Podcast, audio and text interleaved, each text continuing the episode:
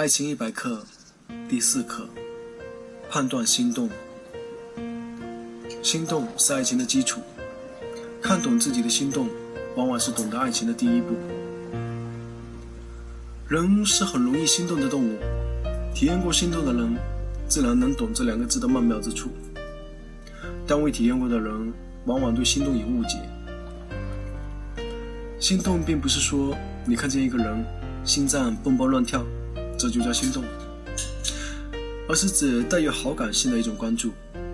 你总是无意识的关注这个人，而且是带有欣赏性的关注，或者克制自己关注他，但忍不住又去研究他了，这都是心动的表现。有几类人是最容易引起心动的。第一类心动对象是和你的父母相似的人。外表相似，性情相似，人类均有恋父恋母情节，这是很多心理学流派已达成共识的结论。人们总会无意的寻找未来能代替父母继续那样爱自己的接班人。要强调一下的是，对父母不太尽责，从父母那里未感受到关爱的人，往往会选和父母外表性情正好相反的人。第二类心动对象是和你重要他人相信的人。重要他人是指在你成长过程中遇到的那些给你深刻印象的成年人，比如小学老师、妈妈的一位朋友、邻居、同学的爸爸。你永远不会忘记这个人对你做的一些事，也不会忘记你对这个人的好感。一个小男孩遇到一个很关心自己的小学女老师，这位老师总是长发飘飘，一身蓝裙。他长大后会莫名的对长发飘飘、一身蓝裙的女孩心动，就是这个道理。第三类心动对象是和你理想自我相似的人。理想自我就是你想成为的那种人。有很多女生会喜欢优秀的男生，被优秀吸引，是因为她想成为优秀的人。这个男生代表了她的理想自我。当自己有愿望实现不了的时候，往往喜欢借由身边喜欢的人来达成。比如想成为律师的人，往往很容易爱上律师；想才华横溢的人，会爱上写歌、搞艺术的。第四类心动对象是和你梦中情人吻合的人。梦中情人是基于前三类心动对象综合而成的，是女孩心中的白马王子，是男孩心中的美丽女神。有的孩子从六七岁开始就勾画梦中情人，要帅，要温柔，要善解人意，要积极上进。如果生活中出现这个人，当然中招。但需要清楚的是，你心动的是自己 N 年来勾画的梦中情人，而并非是这个实实在在的对象。第五类心动对象是完全和你相反的人，或和你最重要的价值观相反的人。这个道理不难理解，人们总对和自己差异大的事物表现出最大的好奇。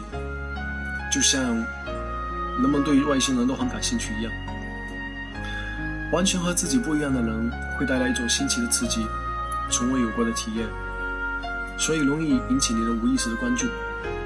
差异越大的人，甚至有时候你一开始最讨厌的人，却往往是你最关注的人。淑女爱上痞子，铁汉喜欢弱女子，就是这个道理。你看，你的爱并不是那么自由的。可以说，他早在你很小的时候就已经决定好了。似曾相识，一见钟情，被电到，并不是神秘不可解释的。当你能清楚自己心动的理由时，你也就能更看懂自己的需要，对爱情的需要。如果你总对和父亲相似的人心动，说明你需要一个和父亲对待你的方式一样的人。如果你对重要他人相似的人心动，说明你希望能有一个能影响你、陪你成长的人。如果你总爱上理想自我，说明你需要的是这个人带给你的成就感。如果你总对梦中情人吻合的人心动，说明你的爱还在幻想中，没有落到现实里。如果你总对和你相反的人心动，说明你需要一种互补式的爱，需要常有新奇的刺激。你可能会对其中几类都心动，那就说明这几种对应的内心需要你都有。如果你可以慢慢看懂自己每次的心动，你的寻爱之旅会渐渐目标清晰。当你清楚知道自己要哪种爱人时，也就离获得这种爱不远了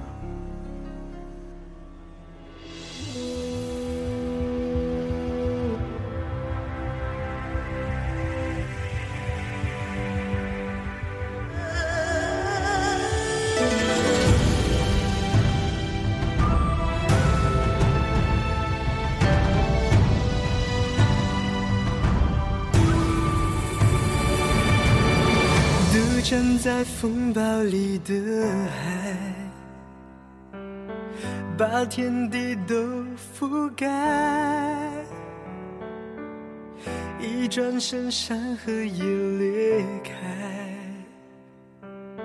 轰动了这时代。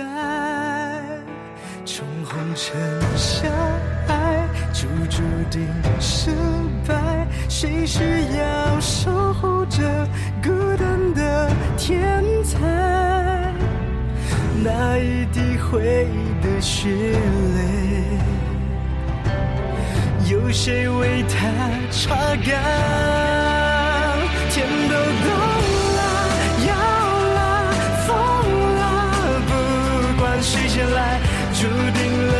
生爱不来，没有心跳，感觉疯了，我又再重来，有什么天规定下来？震动了火海里的风，爆发的太厉害，坠落在地上的疯子，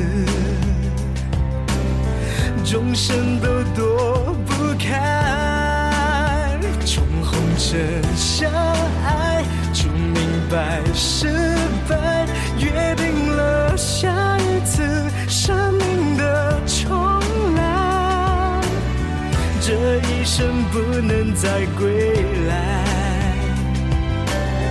胜利中看失败，天都动了，要了，疯了，不管谁先来，注定了一生爱不来，没有心跳，感觉疯了，我又再重来，有什么天规定下来？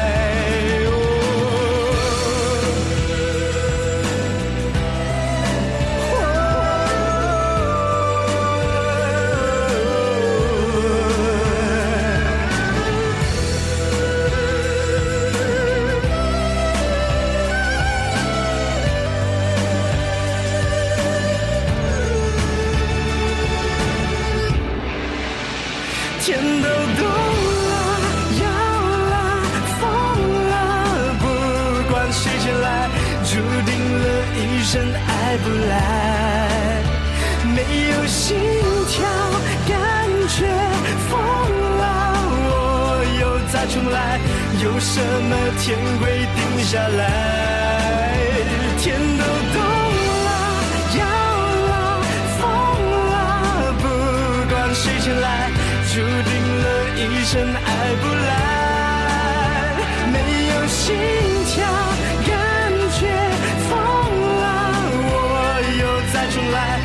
什么天规定下来？